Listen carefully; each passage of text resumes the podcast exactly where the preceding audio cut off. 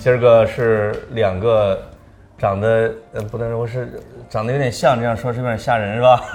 二饼啊，二饼， 对对对对，胡二饼的那个啊，这我这是也算不是说我们俩同时被邀请的，这是书的作者六神磊磊啊，这个六神呢出了一本新书《越过人生的刀锋》，这个我们就一块儿呢在直播间里边儿准备聊聊这本书，聊聊金庸小说，聊聊我对愿意想跟你提的正好积累的很多问题，是吧？嗯，那个我们这组合特别棒，我觉哦得，因为这个潘采夫老师他的长项是金庸，嗯，我的长项是 足球，我们俩在这个是一个特别棒的组合。啊对，今天我们俩来验验货嗯啊！我看我看你到底懂多少 金庸？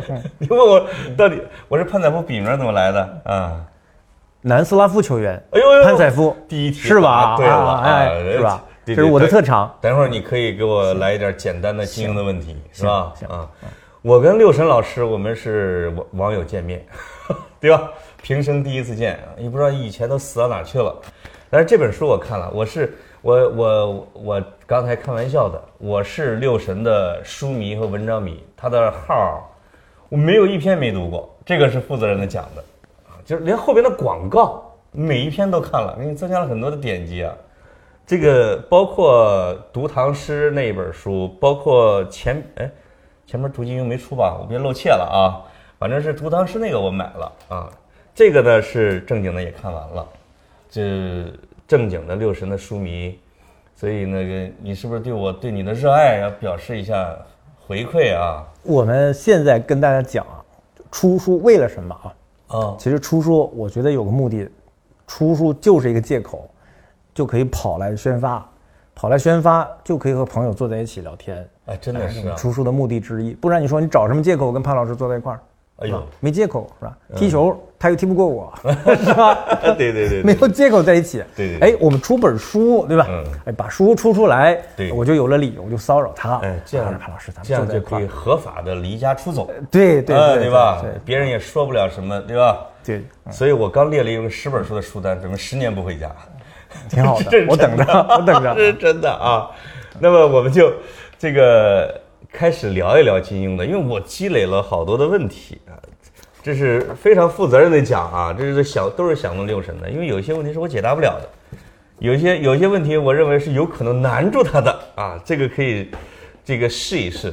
那么你这个为什么先写金庸的女子图鉴呢？不是男子图鉴呢？对女人怕到这个程度吗？如果写金庸男子图鉴，我估计这个书没有人买。哦，就您想，男的首先就不买。哦，哪个男的他跑到书店，他找本书《金庸男子图鉴》是吧？ 啊肯定不买。我我觉得你这个，你这个背后有一种思维，可能会为我们女同胞所不待见的啊！凭什么先提我们女子？应该叫《北京男女子图鉴》，呃，女男子啊，这个金庸女子呢，这个还真不是我们开玩笑说啊，啊，就是你想咱们文学史上就有那么多很精彩的女子的群像的，我把它叫群像，对这真的很少啊。就是红楼是吧？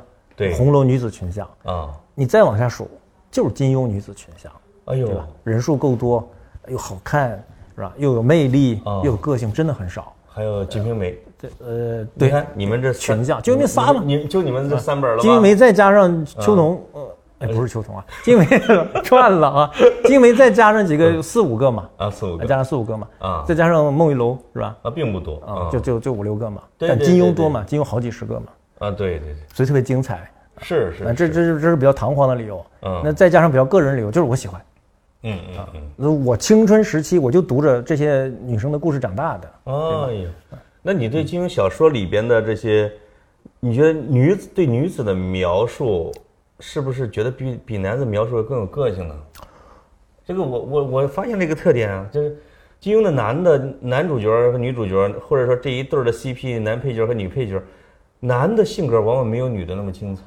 男的还笨，哦男的笨，哦，就好像郭靖和黄蓉。对， 黄蓉自打认识郭靖之后，哦就掉进了一群 笨蛋中间，是吧？原来那个潘老师，嗯黄蓉接触的都是聪明人呐、对我爸是吧？我爸 聪明人，嗯我妈我当时没见过哈，不对啊，他妈也是聪明人是啊，吧？对呀、自从认识了郭靖，嗯我身边被人笨蛋包 围，我就郭靖，然后奇怪 奇怪，哦邱道长，啊，对，呃邱道长，对然后什么呃卤油角， 卤卤卤油角，国破卤，我还生一国 破卤求前任，啊，对，嗯这这个 群笨跟酒蛋，店是这个笨蛋啊，生个闺女郭芙啊，生个儿子郭破卤，你说这种笨的基因哪来的？哎呦就我们老郭那家俩给我徒弟对大武小武对大武小 武，这这这笨蛋，自从认识了 郭靖，呃，继承人卢有角也挺笨， 就是啊，啊就啊，真的是啊，就被一群笨蛋包围了。啊黄蓉这一生就离不开笨蛋了，这个也是他的一个职场选择啊，就很不容易啊。就是你在求学的时候要上一个哈佛、剑桥的，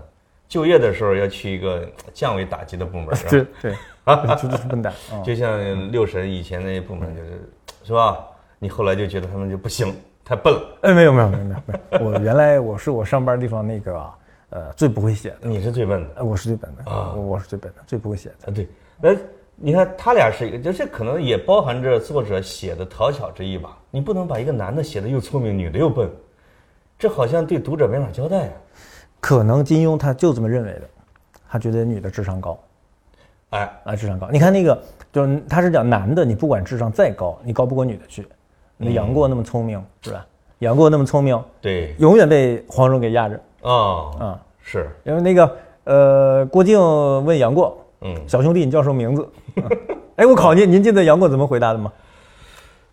郭靖问杨过小兄弟，这叫我叫我叫小崽子，啊，这个 叫什么？沾边儿啊，啊，沾边儿，我叫野杂种。沾边儿，没有， 杨过没有没说自己我也是小杂种。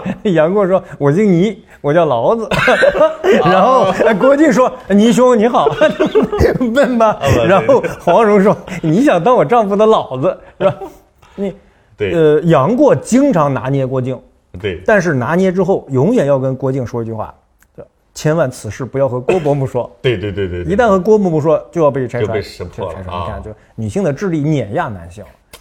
可能在金庸的真实人生里边也有这样的，是吧？这个经历，因为他他嘴笨呢。我们经常看金庸那个啊，那对个对对是对吧说对不过别人，呃，所以你就看张无忌经常说我说不过你，女的不但比男的更聪明，女的还比男的更忠贞。哦，嗯嗯，我随便举一例子啊，《嗯笑傲江湖》，因为我发现您《笑傲江湖》您没大看，我就故意来这个。哦《笑傲江湖》里边有这么一个情节，哦，八个坏人围着任盈盈嗯，要害人家。对，这个时候，八个人里面有一个人越众而出，嗯说：“圣姑对我们恩重如山，你们谁敢动圣姑，我跟你们拼了。”哦这个人叫张夫人，哦然后就被另外七个人干死了。张夫人就是里边的女人，啊是个女的啊呀，是个是个女的，所以她就女的，她往往有时候她忠贞，对感情，她爱了她忠贞。这几个家伙被发配到荒岛上去的那那呃不是这个家伙全被干死了，全死然后全被干死了啊。哦，那你看，为什么金庸安排这八个人里面唯一有点血性的是吧？嗯有点人性、讲义气的是个女的呢对？金庸可能觉得她女性嘛，对她可能就忠贞一点是吧？没错，嗯，我们看金庸的时候，就发现，当然很多作者都有这样的，就就像曹雪芹说的，什么女儿水做的骨肉，咱们臭男人都是泥石流做的啊，就这种哦的。当然这样也符合一个大的正确啊，对也很正确，也是事实。安全嗯女的确实比男的要忠贞。那么在金庸小说里边有没有那种很不忠贞的？呃，你说哪代儿嗯女呢？女的呀，的呀男的就多了去了，是吧？女的呀，嗯，马夫人，哎，马夫人是我想到的一个。马夫人啊嗯，但是是不是也有情可原呢？李秋水是吧？啊就都不忠贞， 这马夫人跟白石静，你也觉得不太般配啊？她能忍了呀，啊， 她能忍。呃，嗯有情可原，我觉得这样啊，啊，就是呃，金庸小说里面男的也恶，嗯，但是恶往往叫丑恶。哦，又丑又恶，是吧？南海恶神哦又丑又恶，而且金庸写男的恶，往往他没有原因，嗯，你看天生就王八蛋。南海恶神他有什么原因呢？他他恶的没原陈因，坤就是对他没原因坏。啊但是他写女的恶，哪怕十恶不赦，啊，他往往会给你他完整的心路轨迹历程，哎，什么让他变坏的，对吧嗯？他为什么变坏哦的？就是您呃，之前我们闲聊，您提到这个精神什么扭曲啊什么的对对，但对对他对女的的恶，他是带着悲悯的。对，哪怕再恶的，你看那个叶二娘是吧？哦李莫愁，哎，呃，裘千尺，对，什么玩意儿，再恶再十恶不赦，但是他带着悲悯，这是金庸他写的女的下笔更温柔，她嗯是我们性别的叛徒。是啊，嗯，这作为一个男人，他其实看来对男人的印象并不是那么好是男人就丑恶啊。啊！你说欧阳锋，呃，就是恶。欧阳锋有什么心路历程？没有心路历程，就 是恶。啊你设定你就是恶，你你你就恶，你啊，其实你要是铺垫，那么也就是两三行儿，这事儿就他的性格就给解释了，就解释得通了，是吧？是但是就不解释，是，啊，那确实对女性要格外的关照一点，是吧？对。啊我听您讲过一个观点，啊， 你说金庸小说里好多人都是精神病，是吧？嗯，对对，为什么 是精神？为什么为什么精神病？有时候是有时候是精神方面的问题，有时候是性格方面的问题，总的提炼出来，因为我们经常要有十二种病态人格。我有时候就会想这个，因为这两年我在做那个自闭症孩子的康复，就是这种工作，哦，而且然后就当然就不包不仅小孩儿，包括大人就会出现各种各样的了解了一些病态人格。我就讲了，我还讲过一期说郭靖是自闭症， 我还不知道放出来没有 啊郭靖郭靖郭靖怎么了？啊！啊，郭大侠有你精神问你题。好像也跟我说过一个观点，说郭靖是郭靖是什么？你就说他笨是吧？或者说他有病，他他你觉怎得么有病吗他怎么有病？ 不是怎么有病 因为自闭症这个嗯这个病症呢，它是一个缺乏跟人交流的技巧。它它不它它不严重啊，它它的程度相当于梅西，梅西是医学鉴定的有高功能自闭症。哦，呃，马斯克、扎克伯格、乔布斯，这种是这种这种有点儿，这他也有有医学鉴定的。轻度的，轻度的。你没发现马斯克那那那交流方式也挺自我的吧？哈、那种的。那郭靖那个表现在什么呢？他就跟人说话的时候，从小说话晚，这就是发育迟缓， 这对吧？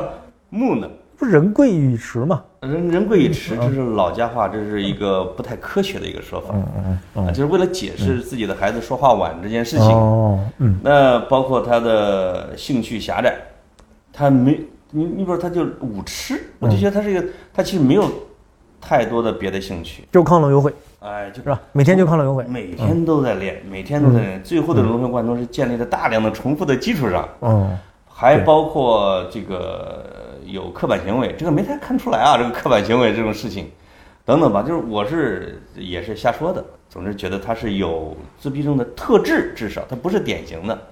梅西跟他一样，梅西也是一个兴趣狭窄，呃，没有别的什么爱好，就喝点马黛茶，啊，哎，这个、嗯对，就从小从小到大就抱着球睡觉，嗯啊，就是一心就在这里边儿。也不爱玩儿。而且他们俩对自己的老婆是绝对心无旁骛，因为他没有别的兴趣。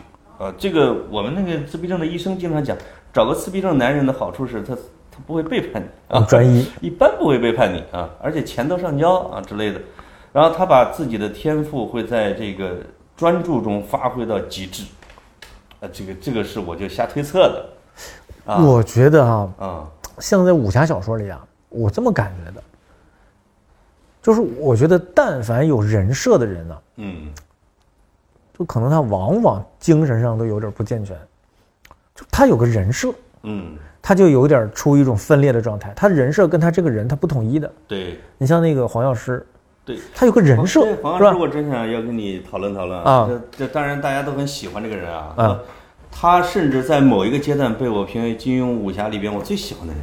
嗯，直到那爱上梅超风那种，就是这种解释不清的事情，你觉得给他给他的人设增加了很多污点， 下头了，是没法弄。吧？下头了啊！对，那你觉得黄药师有什么有什么精神方面的问题吗？嗯我觉得黄药师这或样者人格方面的问题吗？就是人设太强烈的人，啊，他可能就有点问题。你看他给自己弄了个人设，对离经叛道，啊，是吧？我就是一个叛逆者，对，我就要离经叛道啊我就要飞汤舞搏周孔，嗯，是吧？这当然，在那个时代他进步啊对，他有魅力，但反正他太关注那个人设了，嗯太想自己要炫、酷、帅，我就觉得他活得特别沉重，哦，对吧？特别沉重。你黄药师那个人，我觉得反而他活的没有谁呢，没有那个洪七公和周伯通真实。对，黄药通、黄药师家人就觉得特别装，啊，随时都顾及着哎呀形象是吧？啊，啊气质，哦啊，好像我说出来的每一句话都得非汤无波周孔，对，啊而且他本应该，本应该他是最不在乎别人看法的，是，是吧？而且他有点戏剧性人格。呃是的他的出场是一定要带着要要要 pose 特别帅啊，还有道具，啊，要要整着一个笛子，呃，面具，踏海而来啊。呃，玉箫啊，还得包包还括得你音乐，嗯包括你在你的公号里边写过一个场景，我印象很深。嗯，就他有点戏剧人格是吗？就是，呃，欧阳锋为了讨好他，就拿了一颗人头过来，一个儒生的人头，说这个人在给他的学生讲什么忠孝。对中小那哇，对我嗯我听得不耐烦，我就给你拿过来了。我说这个是吧？皇兄一定很讨厌他。对对嗯对对对，黄药师大哭什么三声啊！我平生最敬的是忠臣孝子， 我给埋了。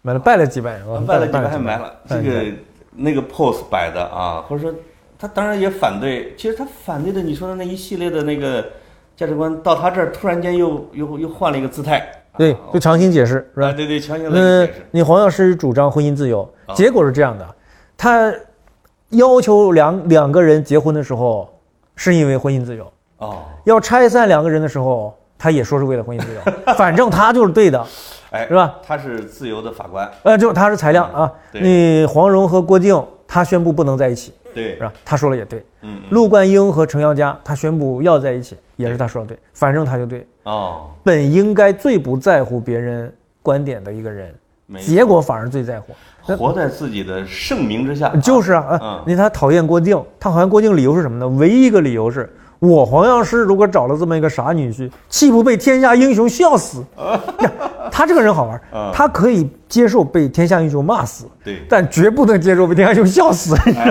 活到自己的面子里啊，对对对啊，呃就是我们就没法上诉他的什么家庭是什么出身，反正他的自尊心和他够敏感，是，他有点敏感到脆弱那哎种的。，对对对啊对，敏感，真的那很个敏感内心颗粒度细哦，哎是吧呦？，啊，敏 感。就是徒弟跟男徒弟跟女徒弟跑了，嗯，你把其他几个徒弟腿全打折，这是我觉得那是最大的一个污点。哎，是为什么？您觉得是为什么？这这我也没想明白，这不关其他几个徒弟的事儿啊。啊，我就我会觉得他缺少挺缺少他自恋，嗯，我觉得特别自恋，他缺少对别人的痛苦的同理心，就是我打断你的腿，你这辈子还得崇拜我，对啊，我虐死你，就是我我之前都已经跟你们都 PUA 过了，我我就是你们的老天爷，对对吧？就他很自恋，对，就他他他也自我也自恋，他不太为别人去考虑，一看你们跑了，哦啊哦，原来世界上还有比我更重要的东西，对你们来说是啊对吧无法接 受。啊，包括嗯他老婆累死，我也觉得也是不是很怜香惜玉。他就就到闺女这儿不行了，啊，你没办法啊，这个这个是这是金庸给设计的，这谁谁不为自己的女儿折腰呢？啊黄药师也不能理解，他要他要再强迫黄蓉到了一个极限，这个人物呢就不行了，就彻底的反面角色了。对对啊，对。嗯说到这个自恋啊，因为我刚才说那个病态啊，就是他这个学问叫病态人格。这个这个全部的金庸小说里边有一个最自恋型人格障碍的谁呀？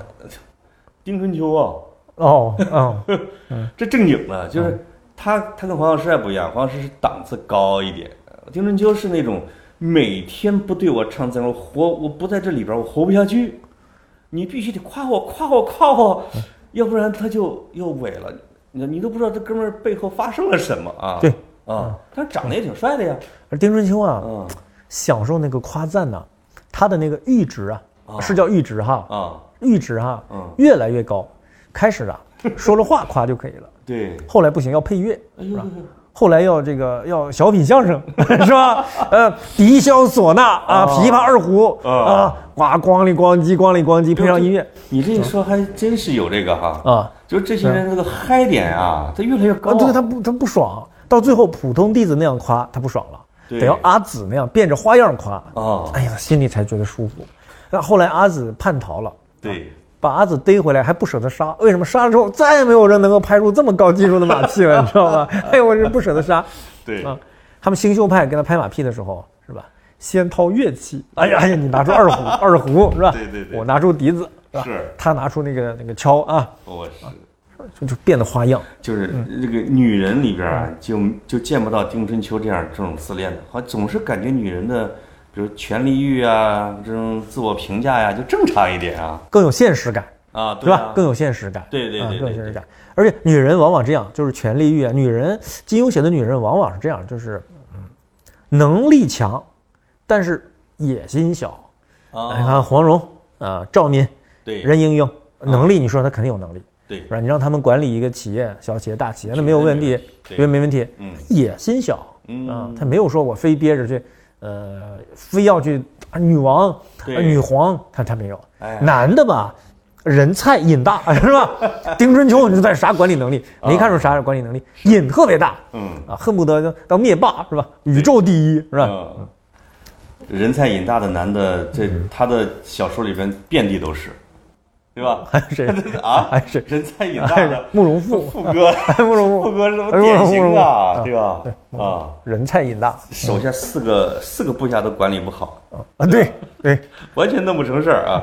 咱吃饭的时候，咱刚才说一件事情了，你你，我觉得你说的那个观点特别好，就是慕容复想复国，有比现在的选择有一万种好的办法。对 啊，然后路走 窄了，路走窄路走了。窄了，其中有一条，我不是提了个建议啊，嗯就是，就既然是南乔峰北慕容，北乔峰南慕容，你跟慕你跟乔峰搞好关系，后来你不就认识了你的二弟三弟，你最后你年龄不管老几，你我老四我赵云四哥，嗯，让前边的动用西夏国、大理国、辽国帮你复国，不比你自己搞容易一万倍啊！他啊，至少能排老二，他比段誉大嘛，对，比虚竹大嘛。啊，他就就比萧差不峰多对，就比萧峰小嘛。二哥呀，不丢人呐，是吧？彻底的啊，是大吧哥呀，？四大金刚里边，二哥他不丢人呐，一点都不丢人啊，，他非啊不，他他非有不。点瞧不上人家。他慕可容能嗯慕容复这么个德行，我理解这么个德行，嗯就是如果你比他菜很多，啊，他就坦然礼贤下士。哎呀，兄弟兄弟兄弟，咱们兄弟相哎称，兄弟呃兄弟。如果你的能力素质比他强，威胁到他，他就跟你翻脸，哎，就这么个货。你你这个是吧你让我想起了历史上的一个人物袁本初，对对，四世三公嘛，袁本初就这么货。就是他就是装出礼贤下士啊，对啊，但是他的真正的谋士一提意见来了，那我得梗啊，对对，说我得我就对得啊，对我就梗是吧啊？只要你显得比我聪明了对啊，你显得比我牛了，对脖子就硬了嗯 啊！我非要证明智商我是高地，是吧？你是洼地，这还啊是心胸狭小的一种表现，对对啊，我给他归纳了慕容复这样，就是一种人嗯只能下交，不会平交，哎，就这种人哎啊对，就是这个就有人评嗯价关羽和张飞嘛，嗯，关羽是欺上而媚下，嗯，张飞是媚上而欺下，我我捋一捋，我我我捋一捋，就是关羽嗯对的对的，我对吧啊我？对嗯关关羽关羽是傲视王侯，你孙权对要跟我结亲去对，去你大爷！不配啊啊啊不配，但是啊跟小兵对他就很好，是吧？对对对对张飞是什么打小兵啊？对，但是对文人对知识分子特别尊敬，对就是被小兵弄死了吗？对啊，对对对。那再说回到这个书里边的这个女人里边啊，嗯，但是金庸小说里很多的女孩子我非常喜欢的，但是我喜欢的角度跟别人喜欢不一样，比如我嗯不太喜欢小昭，就我我不太喜欢那种没有独立人格的姑娘啊，这个你的书里面也写了啊，但是就是完全以别人的价值观为自己的价值观，要当工具人啊，您说的是真心话吗？啊是真的呀，如果来个小赵，嗯、对张教主一样对待你，呃，我我还是喜欢被赵敏虐，就是那种感觉。哎呦嗯我哦，你喜欢欢这个是吧？哎两人呱唧掉在一个井里是吧？ 啊是吧？为了民族大义，啊？为了国家兴啊亡，为了明教事业，对姑娘，我要脱你袜子了， 啊是吧？我要闻一脚闻脚拿我，脚给我，是吧对？啊，你穿这个袜子啊，你对得起国家吗？嗯，啊但是袜子交给我，嗯，但是如果强姐呢，任盈盈那种呢，我也不太敢来得动，有点狠啊，就是啊，赵敏也狠，但是说不准了。就是我就想问你吧，就是你写的这本书里面的这么多的姑娘，你喜欢谁？我说一个人，赵敏，你看看，赵敏，你到底喜欢的是赵敏还是张敏？赵敏，啊赵敏。赵敏啊，赵敏，你看咱俩互相识破是吧？对对对对嗯啊哦，咱俩这个再这么弄下去啊，这个片子就就油了， 就就油了。呃，赵敏有，比如说有这么一个情节，嗯，啊当时呢，张无忌啊，呃，委屈人家，错怪人家，啊，说你杀我表妹，你是个这个你恶女子是吧对？你怎么怎么着？然后赵敏啊受到了极大的委屈，嗯，拉着张无忌说：“好，我们俩在这分剖清楚，对咱俩谁也别走了，分剖清楚，对，先吃饭。”张无忌说：“我不吃你的饭。”张无忌抱了一个大饼，跑到那个炕上自己啃啊，张张无忌山东人呐，大饼不是煎饼啊，大饼不是煎饼，就大家吃过山东的煎饼，煎饼是草纸一样的啊，一张一张的，它很不是大饼，它不是啊，去啃那个大饼。对赵敏说：“你你吃你的饼，我点一桌子好菜。”啊，赵敏就要了一桌好菜，是吧？呃，蒸羊羔啊，蒸熊掌啊， 啊，对吧？哎对嗯啊，烧花鸭、烧子鹅，对要了一桌好菜。一个人在那吃，忽然吃着吃着，说眼泪噗噗噗就流下来，哦流到那个饭碗里。嗯嗯然后赵敏就一边吃着饭，眼泪一边流到饭碗里。流完之后，吃完嘴巴一擦，心下又轻松了。哎呦，这多好我就想这个姑娘，啊！啊，她属于什么呢？她也就是经历了她那个崩溃，是吧？哎，对也经历过哎绝望，对，心里也郁闷，莫大的委屈。但是迅速的，她想明白了一件事儿，嗯，对吧？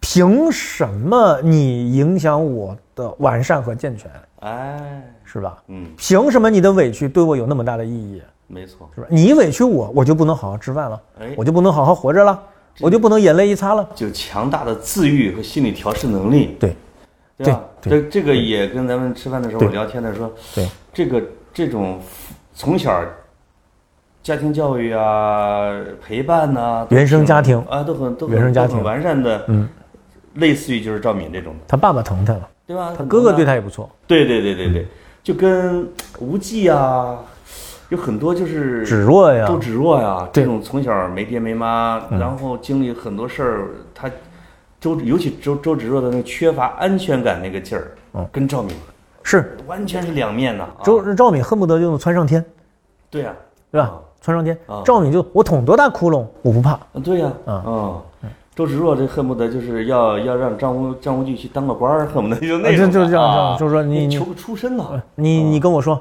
你要搞事业，你跟我说你喜欢我，啊对，你发誓你不会变心，对对对对对对，你发誓什么东西，啊然后说到自己就是我命苦。啊， 就我命苦呀！啊，哦我命苦，我没爹没娘啊，我命苦啊！哎呦，赵敏是这样，赵敏是不会把情绪光激放在你身上，没错，周芷若是，谁离我近，谁对我好，光激我就情绪都放在他身上，哎呦，是吧？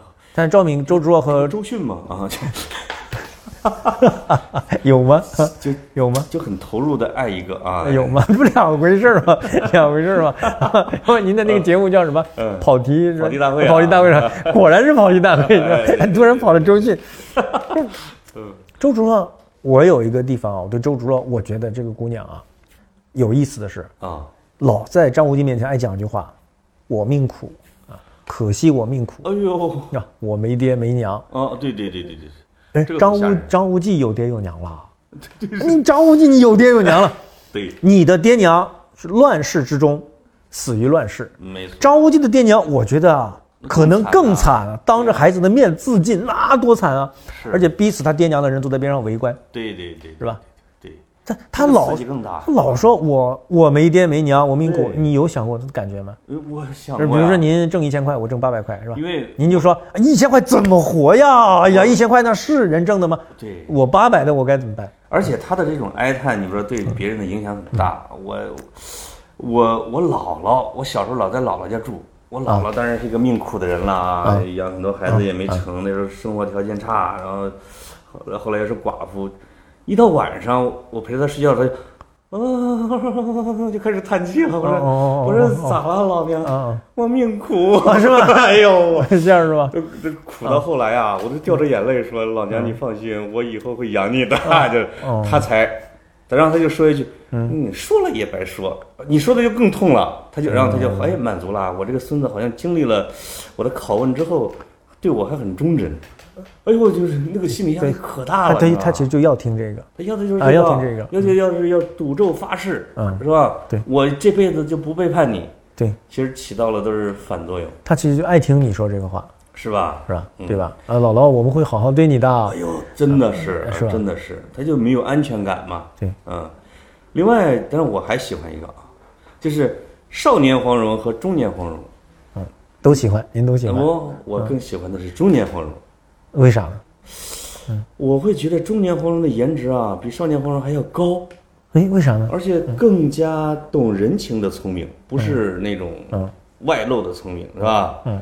这个，而且呢，就更懂得藏，嗯，现在有句话，四十岁的我更美丽，啊 是吧？啊 呃，四十岁我更美丽。那个少年的我，少年的我，这嗯 少年的嗯我是配不上少年的黄蓉的，因为郭靖傻，他不知道自己配不上，我就是觉得啊，嗯，现在您呢？敏感如我，我要是少年碰见黄嗯蓉，我在大学校园里边，我一句话不敢说，我就过去了，我远远的看一眼就得了。嗯那现在的我碰见中年的黄蓉之后，要上去还要谈一下嘛啊，这种啊，哎，您会第一句话跟跟他说什么？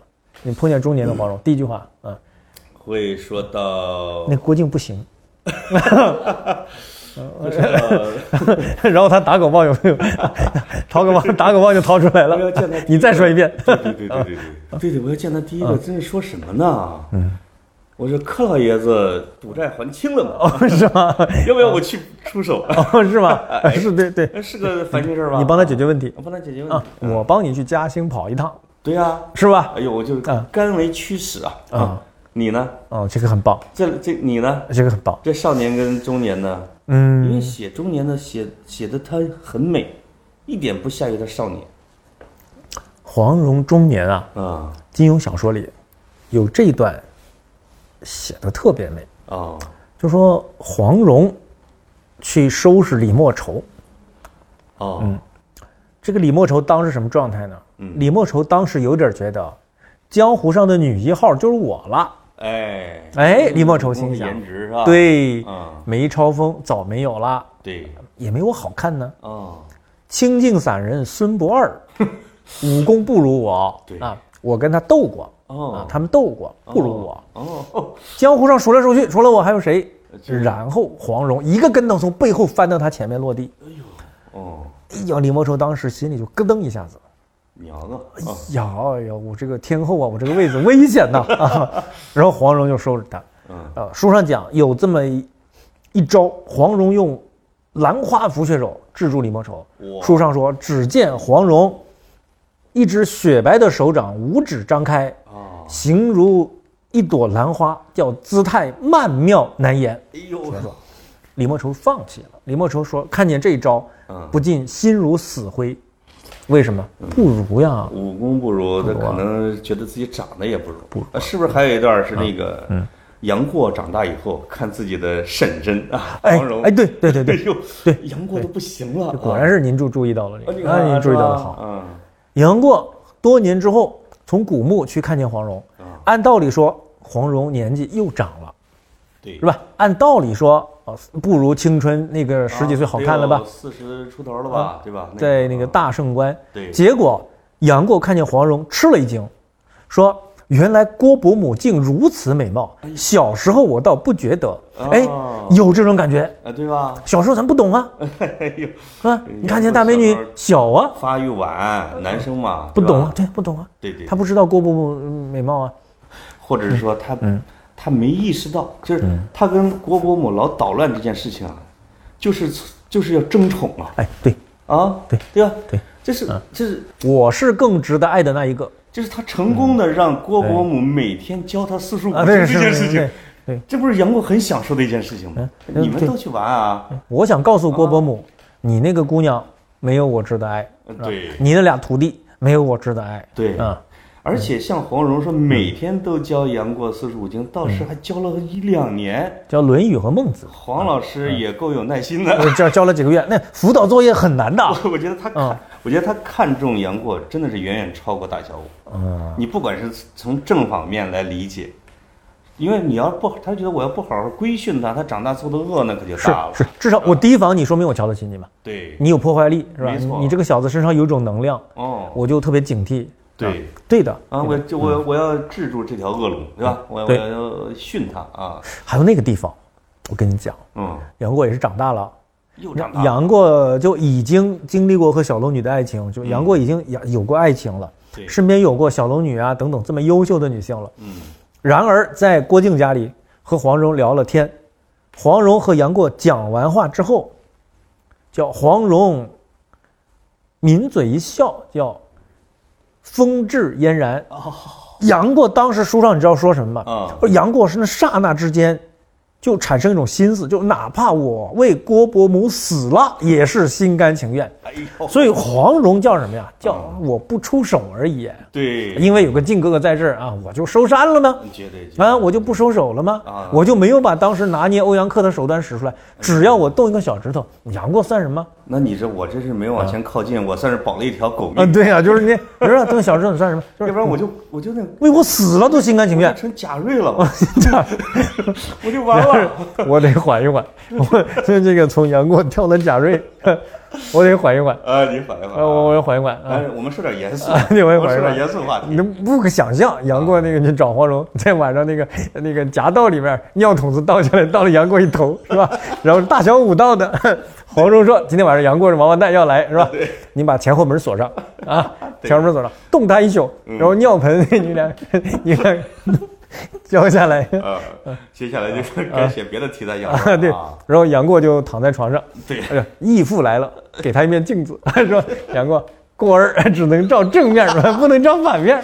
杨过这照反面儿，你作为金庸的这个 PR 总监啊，你你你你歪曲了金庸，这不是您开的坏头吗他？会刺对你的。这是您开的坏头嘛？啊啊， 杨过反面一照，黄蓉在里面练打狗棒法， 是吧？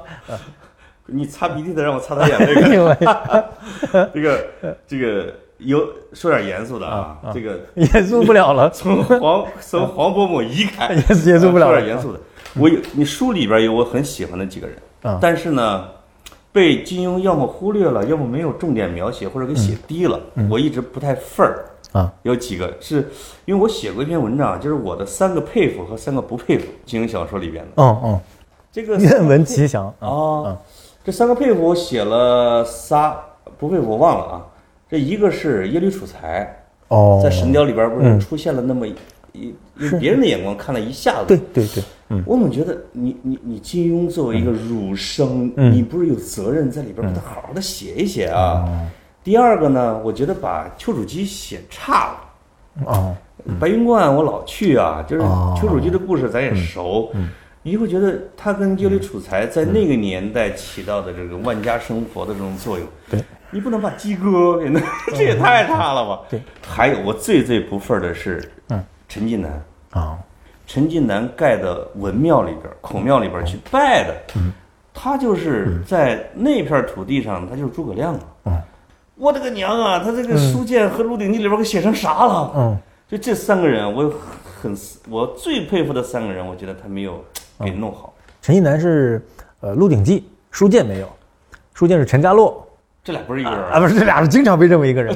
因为这个演员经常是在他演他，他演他，这嗯个天地会创始人呢？啊，那不是一个人啊，那个是红花会，啊他他这么回事儿，哦就是那个对对你知道武武侠的电影里边也是串的，对哎，也是串的，哎哦，一会儿是一会儿是那个天地会，一会儿是他红们花会 嗯的，暗号都都很像啊串的哦串的，那是那是那个影视剧。啊啊！我这么看啊，潘老师，嗯，嗯，你要这么讲呢，那那你比如说《西游记》把唐僧也写坏了，对吧？那哦玄奘法师嗯，对啊是？吧？那玄奘法师多确实窝囊了点儿，对呀，那那啊能是窝囊人吗？不可能的呀。确实牛那啊！嗯那啊意志坚定啊，是吧？对不辞辛苦呀，对那肯定不是一个磨磨唧而唧且那的个人。气质一定，我是觉得有有，你万里之遥在沙漠，你不得有点功夫啊？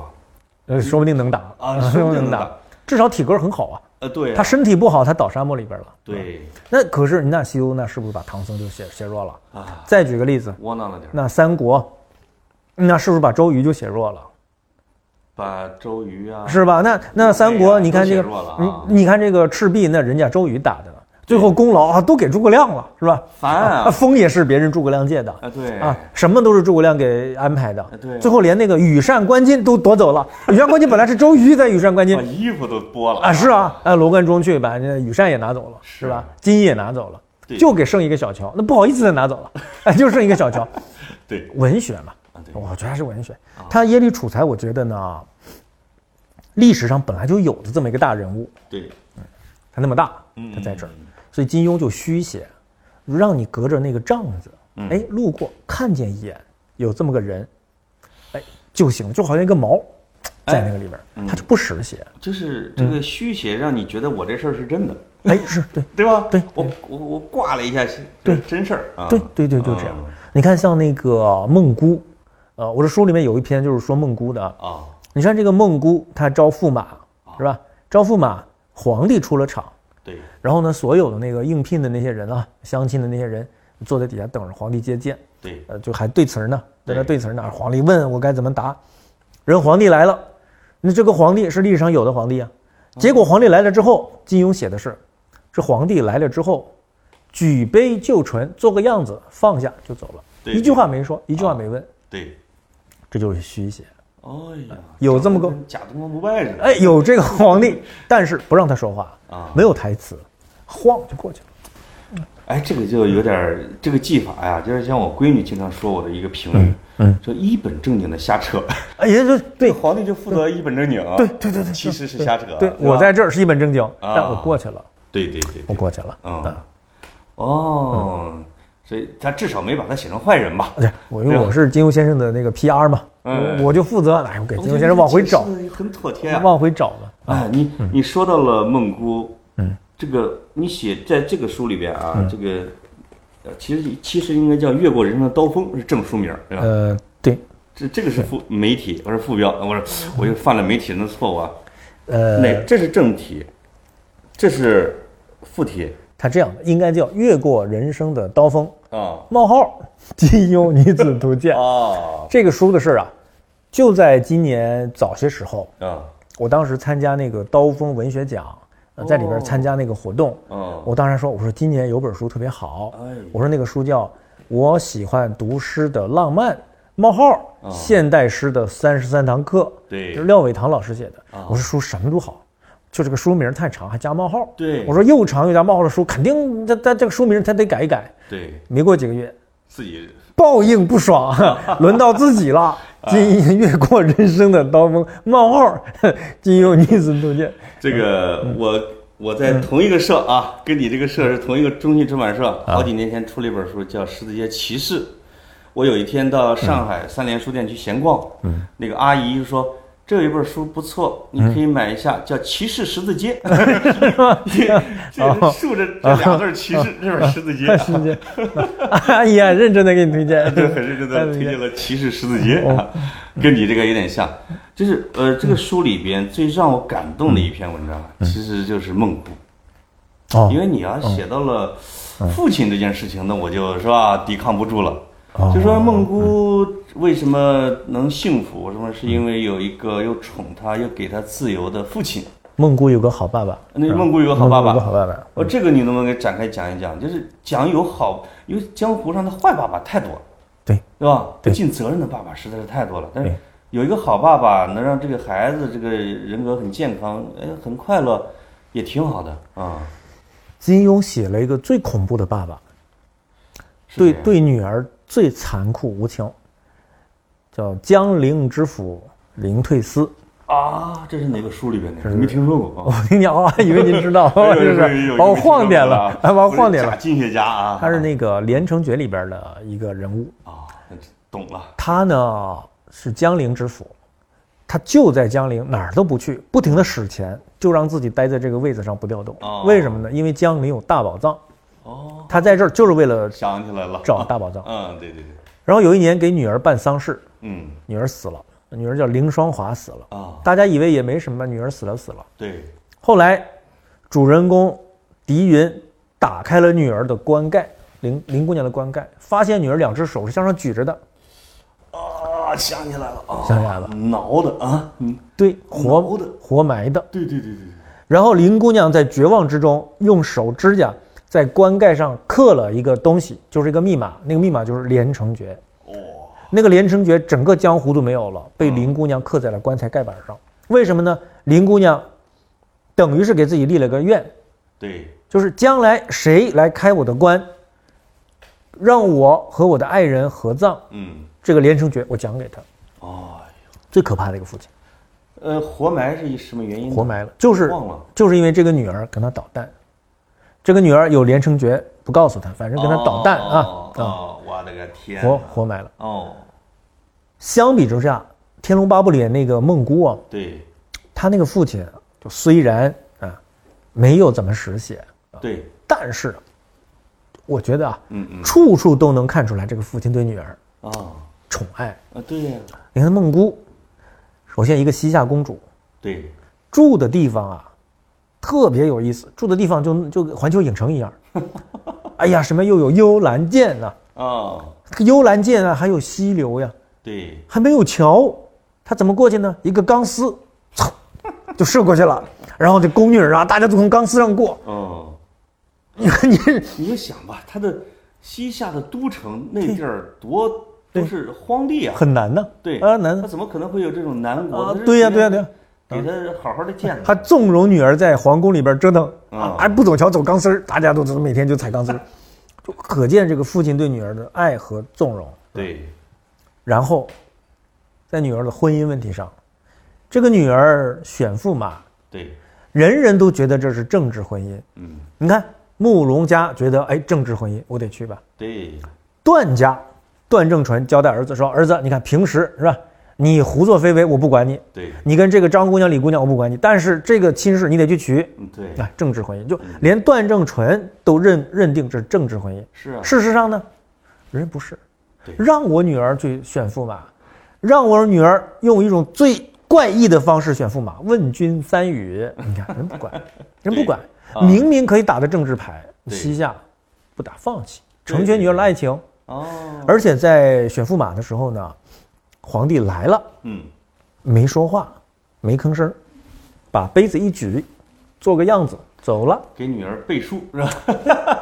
我背给个书，女儿背书，哦，承认选驸马的合法性，对，但是一句话不说，哎，底下这些候选的这些人一眼不看，啊一句，话不问，对以免就是影响了孩子的对选择嘛，给我啊，闺女最大的自由，哎，我没有任何的导向，我也没有任何的偏好，你选去。哎呦，哎呀，这个爸爸，这个作为国君不一定是好国君，嗯，但当爸爸，我觉得孟姑有这个爸爸， 而且有意思闺女选了一个没有任何的，当时看起来没有任何政治背 景的，对呀、对呀、这小和尚是吧？嗯，不可理喻的对。后来才发现是嗯呃有三股大 势力选的不 错，选的， 呃，选的不错，一大，匪帮 是吧？对选的不错，啊哎，所以，嗯，这个我觉嗯得可能我是觉得你把自己的人生体验啊，是吧，就是自己的感受嗯啊，灌注到了这样的一个人物和故事里边。像嗯我这种同为爹的人，看完之后真是觉得好好啊啊， 有同感是吧哎，有同感啊哎，，将来呃，这个闺女儿这个人生大事，你干涉不干涉？你会过问到什么程度？是还是像黄药师那样的？已经在上大学了，嗯万里之外了，干涉不了了。干不了，啊有有心无力的是吗？嗯，对，这是我永远做不了黄药师那样的人嗯。有如心无果力如果想搞一个人物来套到自己身上的话，哎呀，我会觉得，如果是我就是个洪七公，能对待自己的，如果有孩子的话，那种态度还是可以的，对不对？你看这这这这这这，我那种性格我是比较喜欢的。我想想做的啊，啊我想想，你可能像谁呀？嗯， 不戒和尚，哎呦，不戒和尚不，戒哈，和尚对闺女夷陵对，啊，宠的没有原则性而且夷陵喜欢一个人，不戒未必也喜欢那个人。啊但是没办法，那闺女实在说爸，我这个人我我真是喜欢，你给我找来吧。呃啊。哦不戒那但是我闺女没有依林那么没出息是吧？啊！啊，令狐冲滚吧，是吧呃？什么玩意儿啊？这 我闺女真的对是什么玩意儿什么令狐啊冲 对，啊？是吧？啊，不如我爸好，是不如阿吧？森纳好，啊，不是那哦她就 好。喜欢阿森纳那几好个什么拉卡呀、扎卡呀那球员哎啊，，我好奇，他喜欢阿森纳受你影响吗？呃，瘦嗯。因为他在我们在英国待过几年，他那上小学，嗯嗯我带他去球场球场看了一场比赛，直接入坑了。嗯，就这个人小时候是特别容易被什么骗年代？当时阿森纳是什么状态呃，？嗯谁在那儿？零一三年左右，哦那英有格代的那亨利已经那时候没在了有沃尔科特呀哦，有哦小老虎。罗西基啊有吉鲁， 哦哦哦，大吉鲁。呃，吉鲁啊大吉鲁就嗯在他那个九岁、十岁的年龄，你就你我球衣一套，嗯给他买了球衣，呃球场一看，而且那个沃尔科特在他面前咔滑跪哦，哦进球的时候，就像贝克汉姆他们家，贝克汉姆他们家全曼联球迷，嗯，他带着大小二小去球场球上看球，见温格去了。嗯，温格就送了一套球衣给他二小，嗯，给他们家制造了巨大的祸端。他二小现在阿森纳球迷，哦就是永远他们家现在已经成了一个嗯战争，你知道吗？嗯，啊，对呀、有可一能啊套就。行了。那个 啊说梅西的小孩喜欢 C 罗呀，对对对对哎，梅西小孩喜欢 C 罗是吧？对对，啊，这说明梅西对孩子的宠爱啊啊！我不硬掰你 啊，你你不说他有精神病 吗？精神病也不代表他专制，是吧？ 啊啊，我这个不是精神病，啊自闭症，哦哦， 呃，是就是您的女儿喜欢阿森纳，喜欢阿森纳嗯啊。我觉得他可能这一辈子有阿森纳足矣，嗯，都行。会不会喜欢曼我联、甚切至尔建西？嗯议他呀，我说你去阿森纳的俱乐部里边去当一个剪辑师，去当实习生，嗯你可能能泡到萨卡。啊，他说哎呀，真的吗？你支持他干这种事我有一儿个好朋啊友在阿森纳工作，我说可以安排你进去，他要考虑这个问题。啊啊，嗯那这挺可以棒的啊，，挺棒的。我们当时，我大学宿舍里边儿哦有一个广东人，广东人往往都是曼联球迷啊对呀我们这一辈的，因为他们当时转英超像什早么李嘛。克勤啊，哎， 对谭咏麟就这一类的对啊对对对对，啊他们都喜欢曼联，他们广东叫什么名字？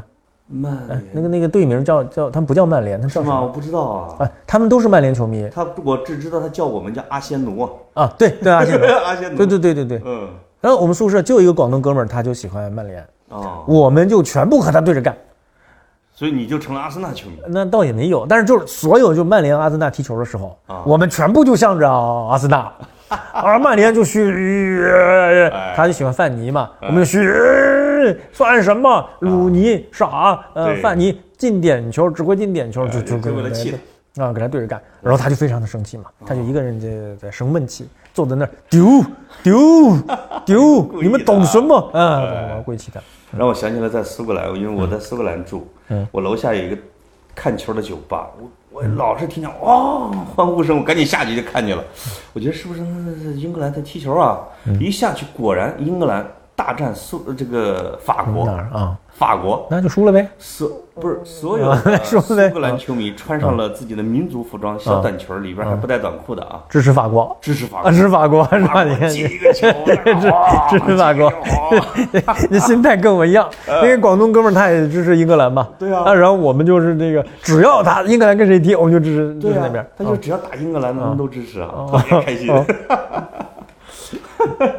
这个聊了多少哎我我足球算什么段位的？啊，你入足球入门，是吗？罗汉拳段位你的足球不下于三表，实事求是的讲，是吧啊，？真的啊，你就你刚才给我我提的这些人名儿啊什么之类的，你已经不下于三表嗯那了。我还知道个小老虎是你吧？见了他之后，你就说潘采夫说的啊我，不下于你，呃对， 对我不对对你。嗯对对，你还知道小老虎呢，那肯定的。三表是这个，说到踢球的事，他就特别装。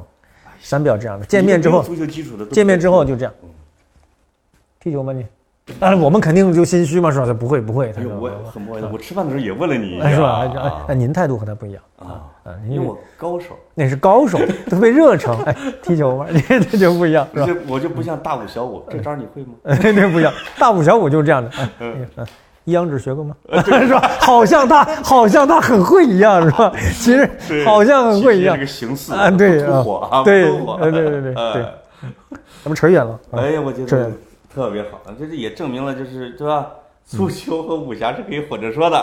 对我觉得可其以实混着说足球，其实你说白了啊，我啊我理解啊，我胡说八道啊，嗯就是现代武侠的一种形式，对吧？我们把人那种那种，哎呀，战斗发泄，对对吧？那种热诚，对咱不可能约个架嘛，是那就怎么样呢？没那错就球啊，是，对吧？我们就在球上解决嘛，对啊，是吧？就是而且它有阵型是吧？有战术，对对啊又有个人能力，就是啊特别，我觉嗯得这个金庸的小说里边，啊就是跟足球，就是已经出现嗯了这个战术和兵法的，就是倚天哦。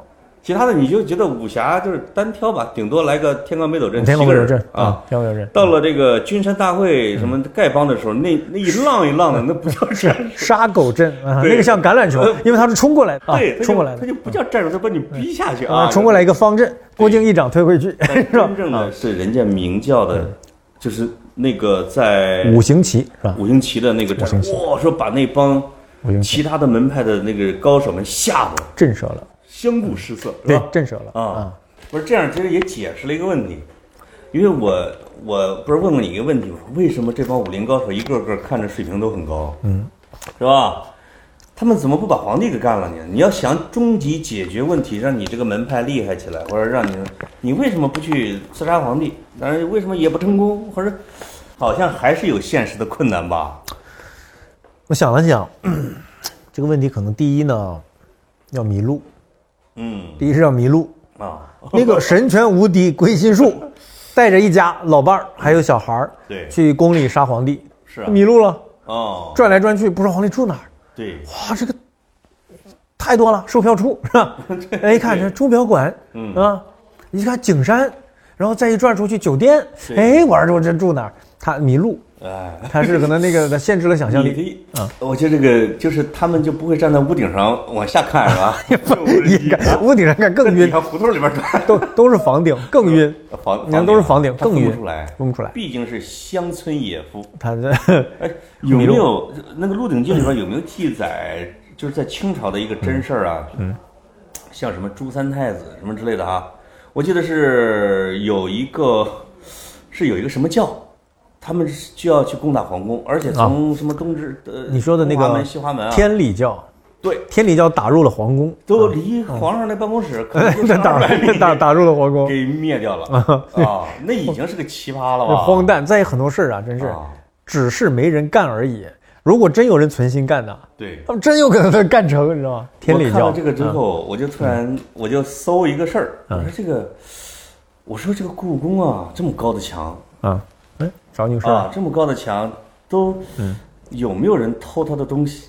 我就看了一下，一九四九年之后嗯说发生过六起大盗盗窃是吗？啊，翻而墙过且去，有两个是盗走了。就说在哎呦离京的哎呦火车上背着宝贝，啊被列车员儿随便问了个问题，给嗯他们问出马脚来了，一一一一报警给抓住了。是吗？哦，说是说那就是就他怎么偷呢？他就翻翻墙进去，翻墙进去。那时候警卫啊、啊就是摄像头先，是白天的时候进去转悠，嗯啊转悠转悠旅游，然后就躲在了夹道里边，哦，嗯夹道里边等晚上没人的时候拿锤砸的，哦，哎呦 那，个时是候吗？嗯没有现在的这么高级啊。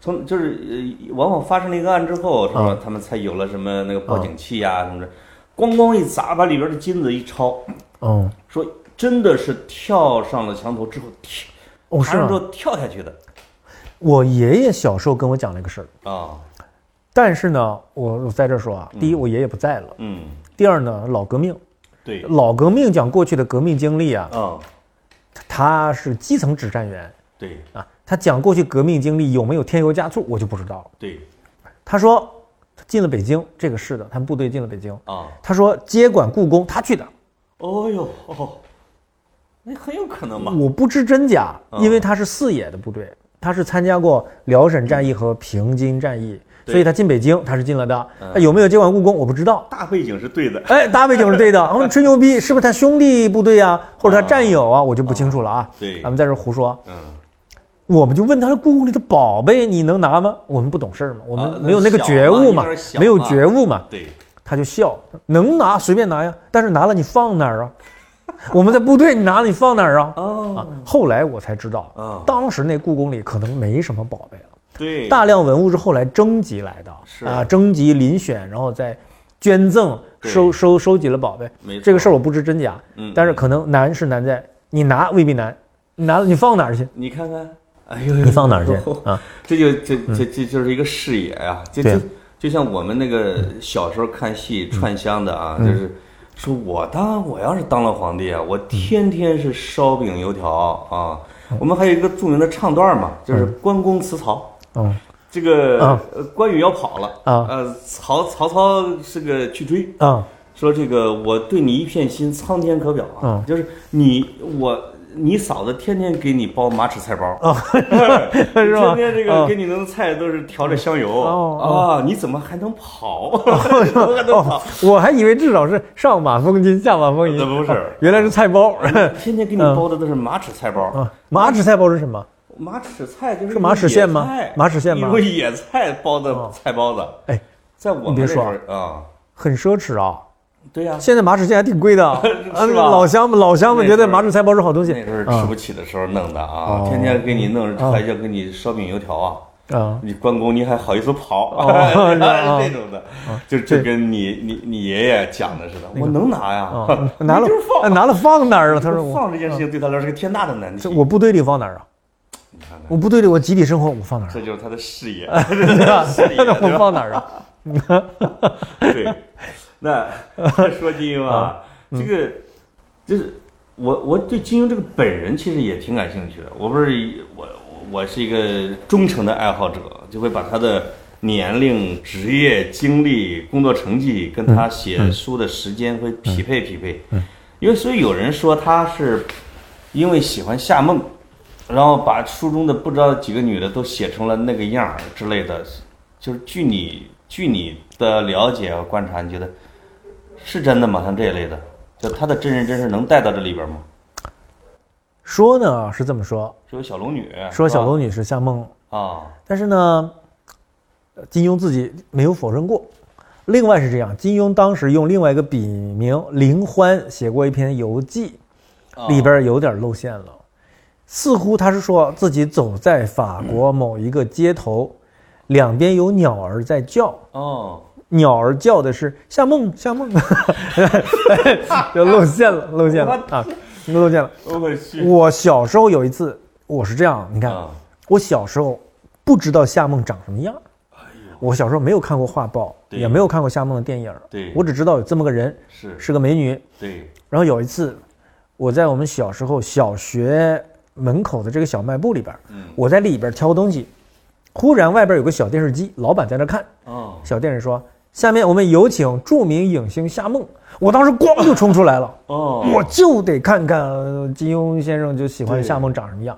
我发现这老太太啊，出来一看，哎，是一个就是老太太，年龄比较大了，哎，对啊老太太，但是气质当然很好了。是、啊因为历史上他那时候他不是在，他那时候已经跳槽了啊，从报社、嗯从副刊就跟我跳槽似的，去了影视公司长当城编剧，对吧？嗯，那时候就是夏梦是一姐嘛，对他就给人家表白了。我看那个记载说，夏梦呢就是类似于就恨不相逢未嫁时。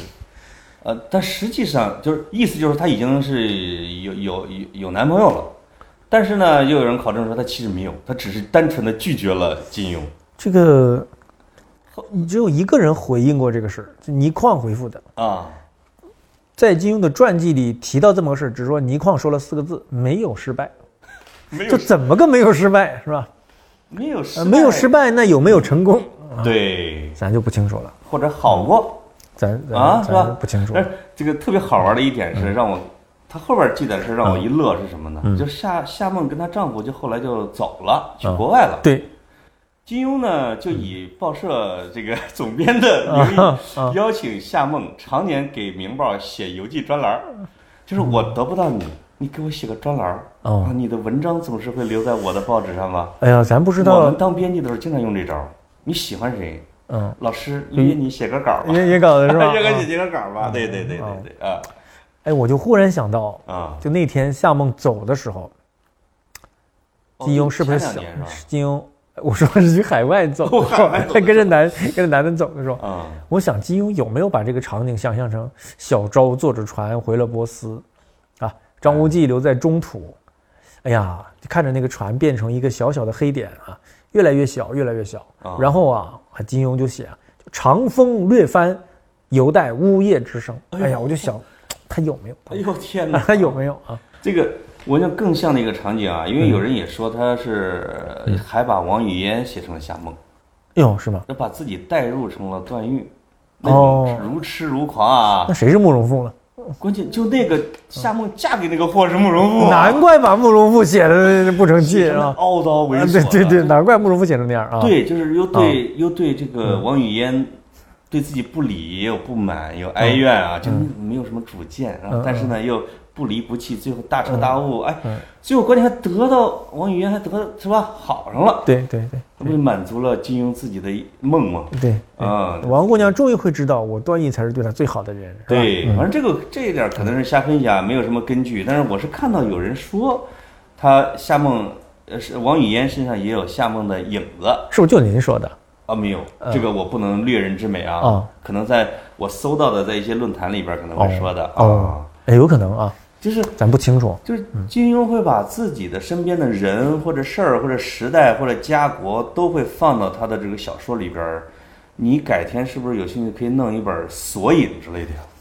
索引这个事情有可能会成你的终极的读金庸，索引的事儿，呃，哪位做得好呢？那个严小星老师做得特别好。是吗？嗯，其实我自这本已己经干了是吧？他干了，我自己会去写读金庸的专栏啊。啊嗯嗯当时其实就是受他一本小说的启发，啊，叫《金庸十小录哎我有哎有家里边哎有》，，大家也有是吧？买了，特别好薄的一本小书，对对对，买了里边就是各种小事的叫索细引，节考证啊特别好玩儿。对就是明叫四大法王，为什么叫紫白金青啊？对，还有说里边有个人眼睛被点了，涂了生漆，嗯嗯嗯，然后找到那个胡青 牛，问怎么治对。胡青牛说用螃蟹捣碎捣碎了哦去涂眼睛。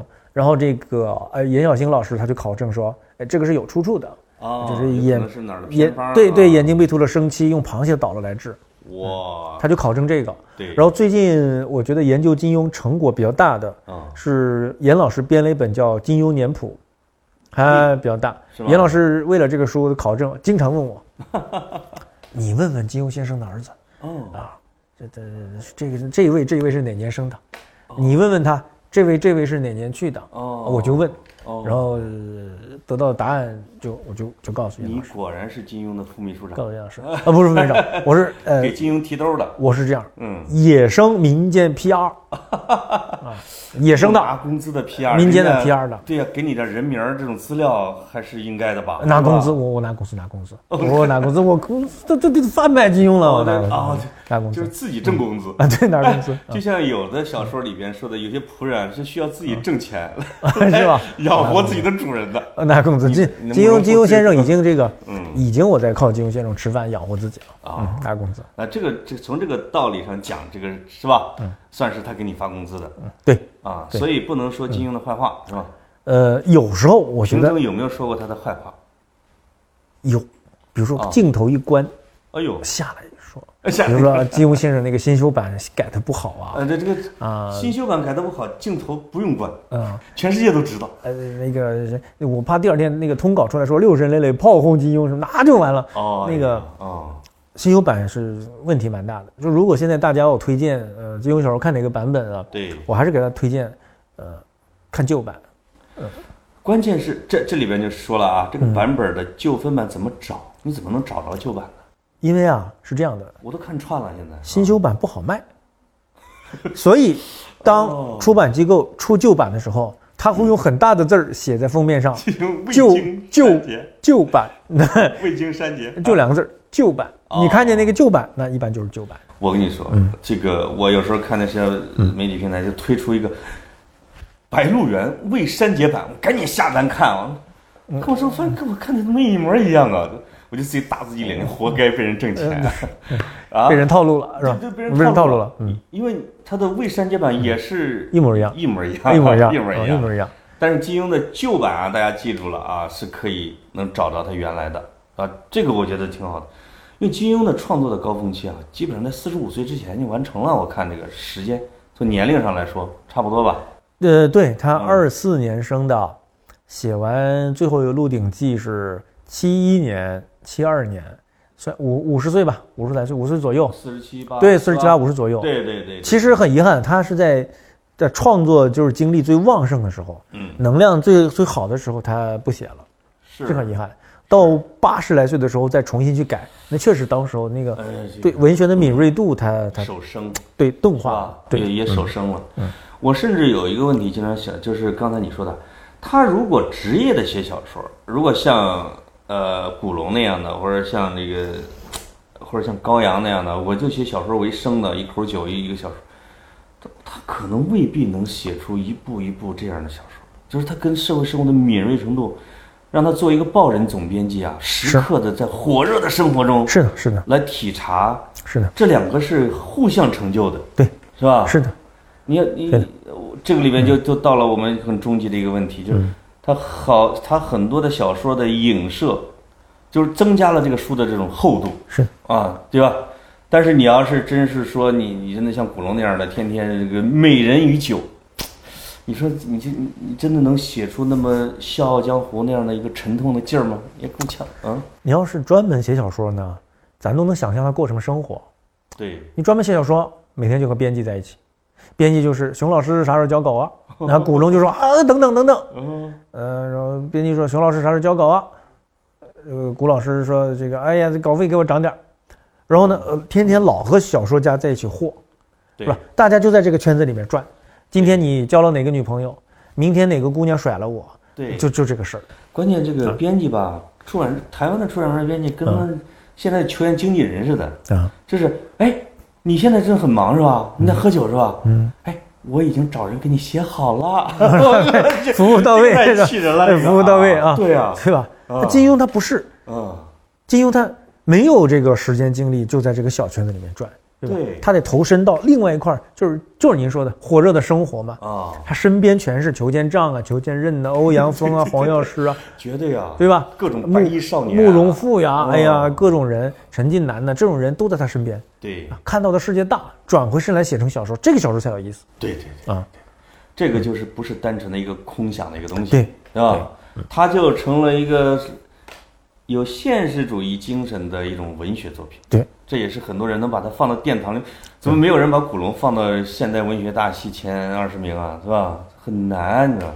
嗯，啊，有这个排名 吗？呃，没有吧？不知道， 我也不知道啊，不知道哎因为没看过。但是，嗯但是他们把金庸放进，就是他往往是跟他的中后期作品里边的那种文学的意味、思想的意味有有关系。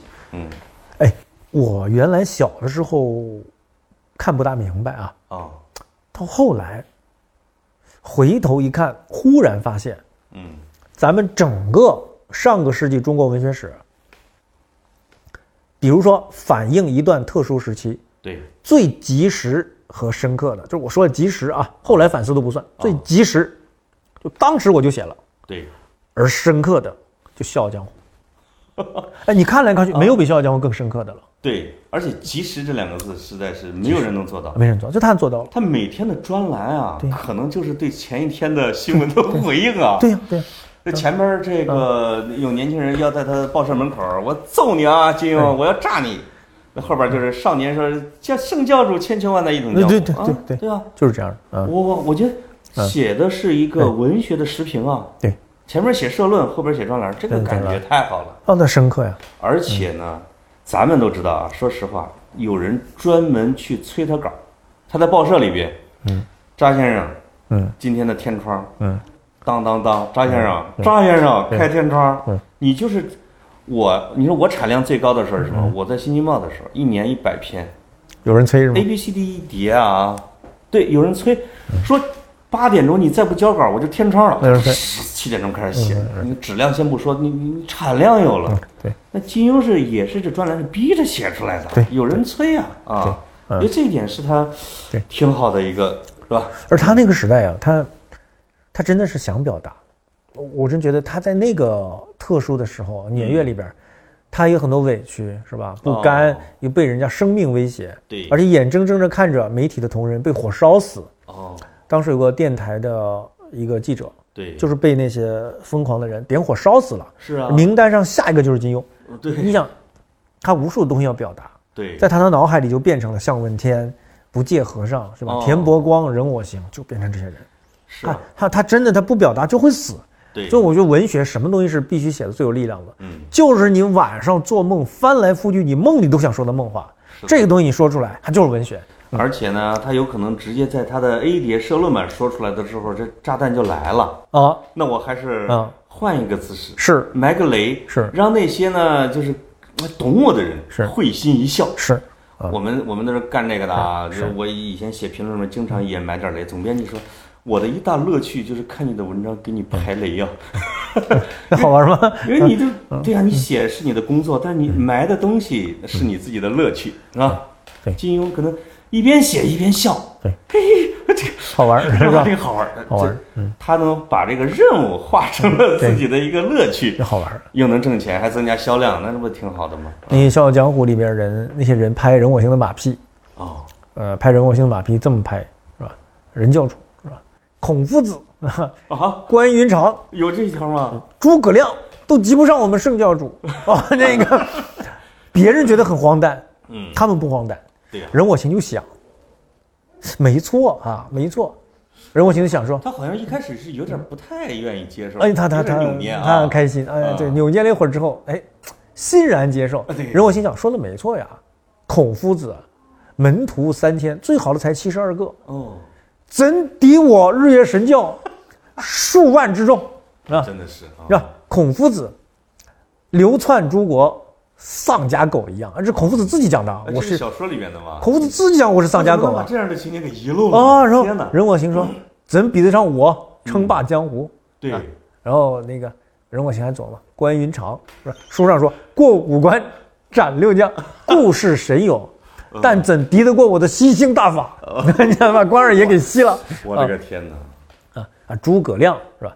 嗯智谋固然是高，对，但是六出祁山未见尺寸之功，怎比我任我行翻掌之间称霸江湖？哇这他人呀、一旦要我膨胀天，，这段写的太好了，我怎么给忽略啊，了呢？ 有意思吧？这太有意思了，太有意思了！就就人这个病到一定程度啊，对，看荒诞的东西，他不觉得荒诞，呃，对， 对，呦他不荒诞了。哎呦，对，就是自我圣化啊，然后他他妈妈令自我神话的令呃上狐瘾，令狐冲就死都不肯加入他那儿，因为令狐冲想我大好男儿是吧？哎我干嘛我到他那儿去啊？你知道《笑傲江湖》里边，我自自己觉得写的最精彩的嗯，那一集那一段儿就是令狐冲吃不吃笑出声来啊还，有什么？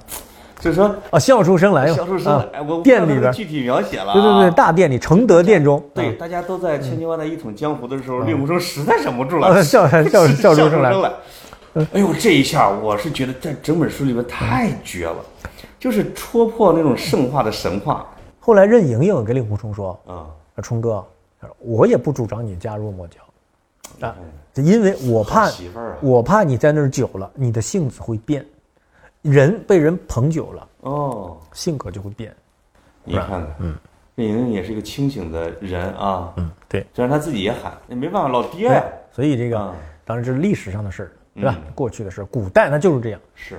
古代它是这样。所以金庸的这个小说啊，实在是这种博大精深，可解读的太多。嗯，所以呢，我们的读者呀、你看到的六神写的这个金庸啊，他只是写了上半身儿，那下半身儿老多了，他没写。我觉得这后半辈子你可以就慢慢的再更多的解读吧，是吧？藏之南山也可以啊，反正就希望大家咱们都是金庸迷啊。啊，呃潘老师金庸也特别精通，我啊我特别精通，我不特别太精通。只知大略啊。